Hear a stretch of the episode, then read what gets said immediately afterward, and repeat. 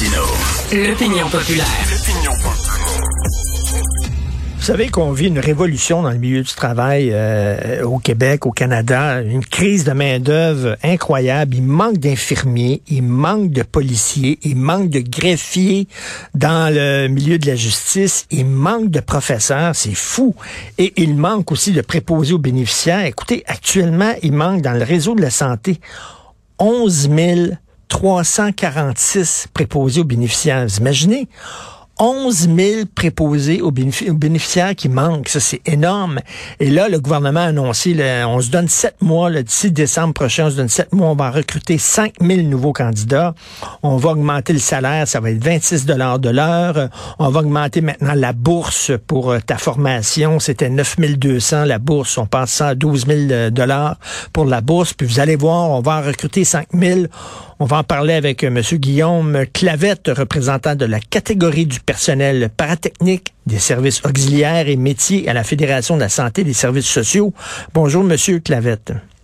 Bonjour, M. Martineau. C'est énorme, là, manquer 11 346 préposés aux bénéficiaires. C'est fou. Ah, oui, c'est énorme. Puis, euh, tu sais, je pense qu'avec la mesure que le gouvernement actuellement essaie de mettre en place, euh, je pense que ça démontre très bien qu'on est loin d'être de l'employeur de choix.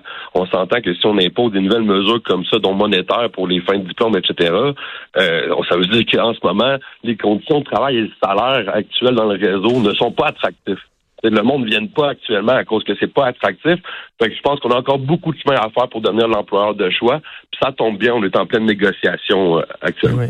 Et écoutez, euh, pendant la pandémie, on les appelait les préposés aux bénéficiaires, les anges, les anges gardiens de ça. Puis je, parlais à, Jean Bottary, euh, qui est malheureusement décédé, qui était souvent à l'émission aussi, qui est un ancien préposé aux bénéficiaires. Il dit arrêtez de dire qu'on est des anges gardiens, on est des travailleurs, puis on a besoin de bonnes conditions de travail. Les anges gardiens, c'est comme si on était là par missionnariat, là, puis on avait un bon cœur, puis on descendait du ciel, puis tout ça. Je dire, on est, on est des travailleurs, puis vous nous traitez comme des travailleurs? Oui, exactement. Puis euh, je vais vous dire bien franchement que si on n'avait pas le bon cœur que nos employés du réseau ont actuellement, je pense que la crise serait encore euh, pas mal pire qu'on la connaît actuellement.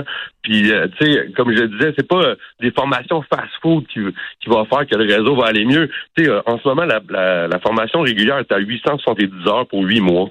Là, il y a une formation accélérée de 375 heures. Ils font quoi, les, les préposés bénéficiaires qui ont la formation longue pendant ces 500 heures-là supplémentaires? Rien. Ils apprennent rien pendant ces 500 heures-là. Puis en même temps, on n'a même pas de bilan de la première formation accélérée qui a été mis en place pendant la pandémie. On a demandé un bilan par terre avec le patronat, ils l'ont rien fait. Ils n'ont même pas fait un bilan eux-mêmes. Puis on sait même pas si ça marche. Puis on essaie de le mettre en place une deuxième fois. monsieur, monsieur, et, monsieur Clavette, mettons les professeurs. on dit on va augmenter le salaire des profs, puis on va les recruter, mais oui, bon, le salaire. Qui, qui est contre un meilleur salaire? C'est certain. Là, tu m'offres une augmentation de salaire, je veux dire oui.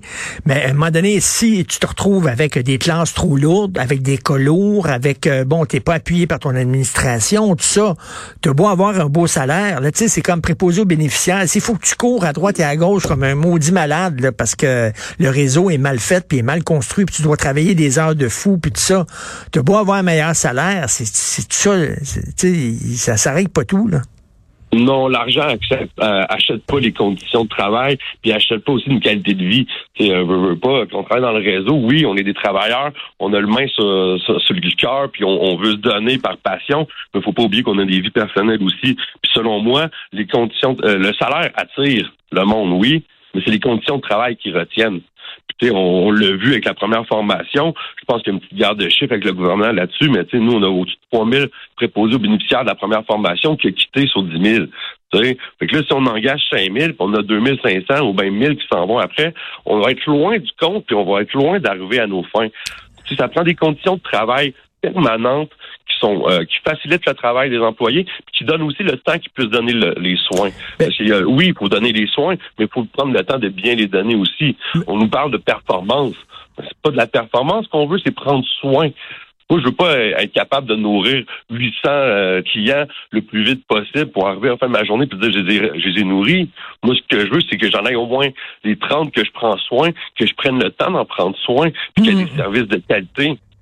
C'est ça, Jean Bottary, euh, qui était préposé aux bénéficiaires, ce qu'il aimait de sa job, entre autres, ben, c'est le contact avec les gens, puis c'est de leur parler un peu, puis sentir que tu fais du bien à la personne, ça.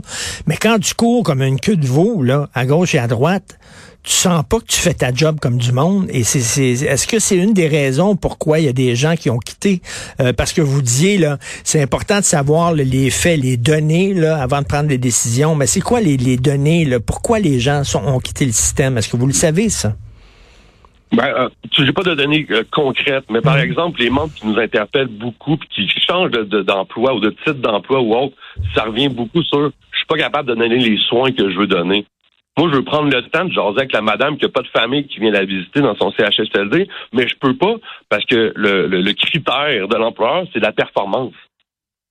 C'est même pas la qualité des soins, c'est la performance. Puis même dans l'annonce du, du, plan santé de Dubé, c'était écrit en gros en arrière de lui. C'est juste ça qu'on voyait, performance. Donc, euh, je pense qu'on n'est pas dans des usines où il faut travailler le plus pour rapporter plus. C'est ça qu'il faut faire. Euh, faut faire une nuance à un moment donné. C'est pas le même milieu de travail qu'au privé dans les industries ou dans les usines. On travaille avec du monde. En même temps, moins, moins il y a de préposés aux bénéficiaires, plus vous allez courir comme des queues de veau. Là. Vous savez, euh, s'ils partent, ils font partie du problème aussi. Ils font pas partie de la solution. Ils rendent encore le travail de ceux qui restent encore plus difficile.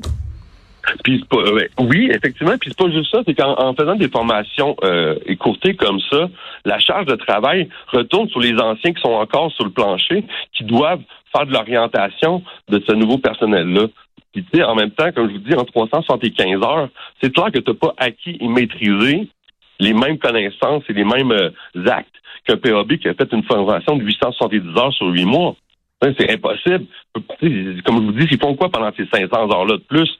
Rien. C'est impossible, tu sais. Puis euh, autre chose aussi, on parlait de données. Moi, j'ai des données euh, préliminaires là, qui viennent de, du euh, des 3S de la Nodière. Là.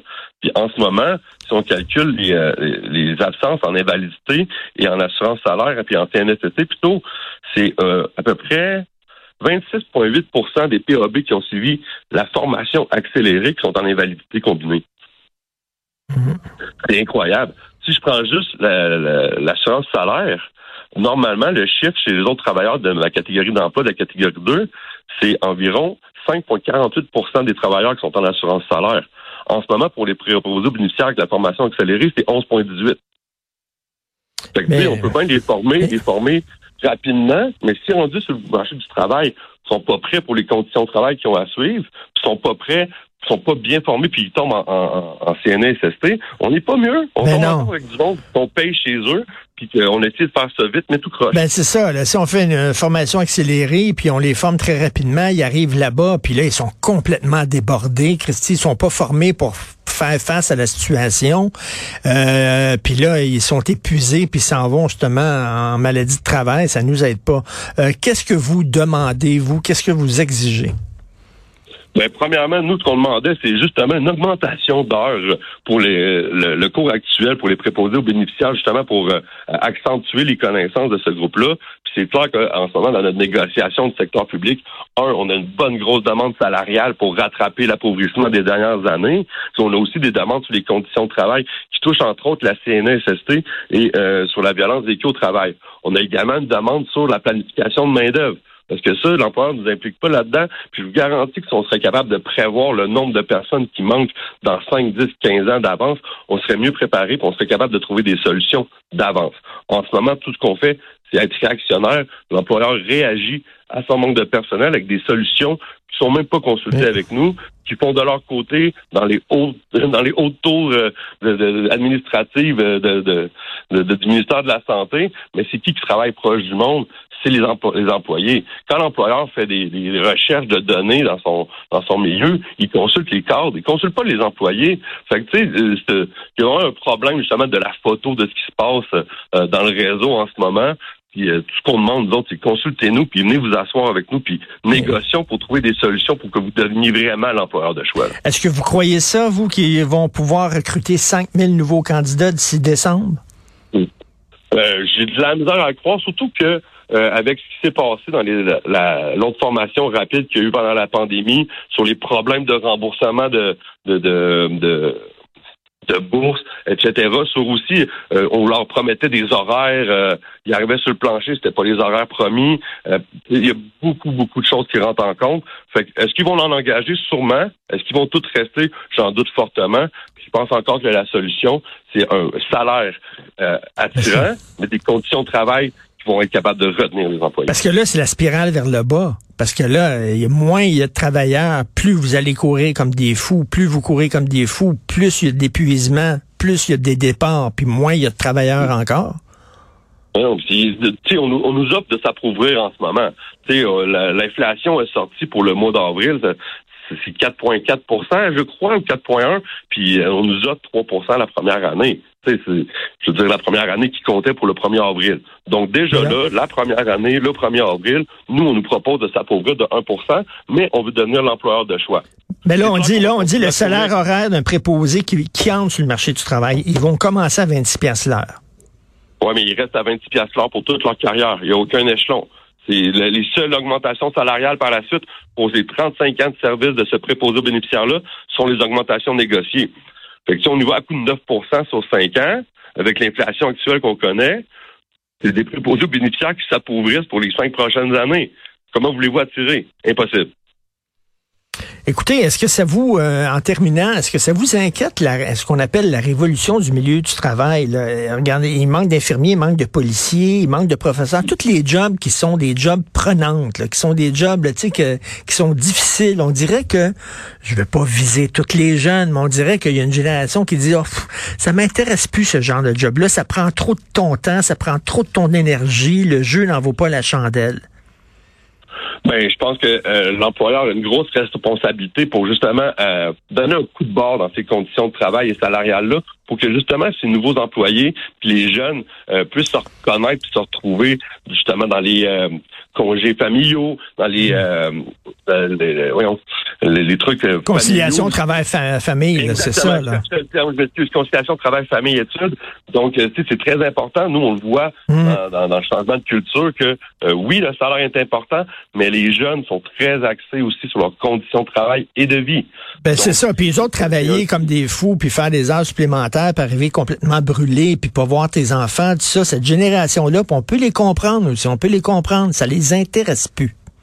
Non, du tout. Puis sur la table, nous, tout ce qu'on voit, c'est augmenter la mobilité de personnel, augmenter le nombre d'heures de travail par semaine, augmenter le nombre d'heures de travail à la journée. C'est que des attaques là-dessus. On nous demande même de, de réduire notre, notre fonds de pension. Puis après ça, on se dit dans des nouvelles qu'on veut donner l'employeur de choix.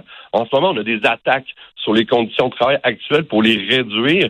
Puis en tout cas, c'est ça. C'est vraiment un, message vraiment euh, euh, contradictoire qu'on a à la table de négociation, puis qu'on voit dans le public. À la table de négociation, ils veulent trouver des solutions. Dans le, euh, on nous donne des attaques plutôt, puis dans le public, on dit on veut donner l'employeur de choix. Mais comment tu fais pour donner l'employeur de choix si tu veux réduire ton fonds de pension? C'est incongru comme message. En tout cas, on espère que ça va se régler parce que là, manquer 11 346 préposés aux bénéficiaires, ça n'a pas de maudit bon sens. Merci beaucoup, M. Guillaume Clavette de la Fédération de la santé et des services sociaux affiliés à la CSN. Merci, bonne journée. Merci, M. Martineau. Bonne journée.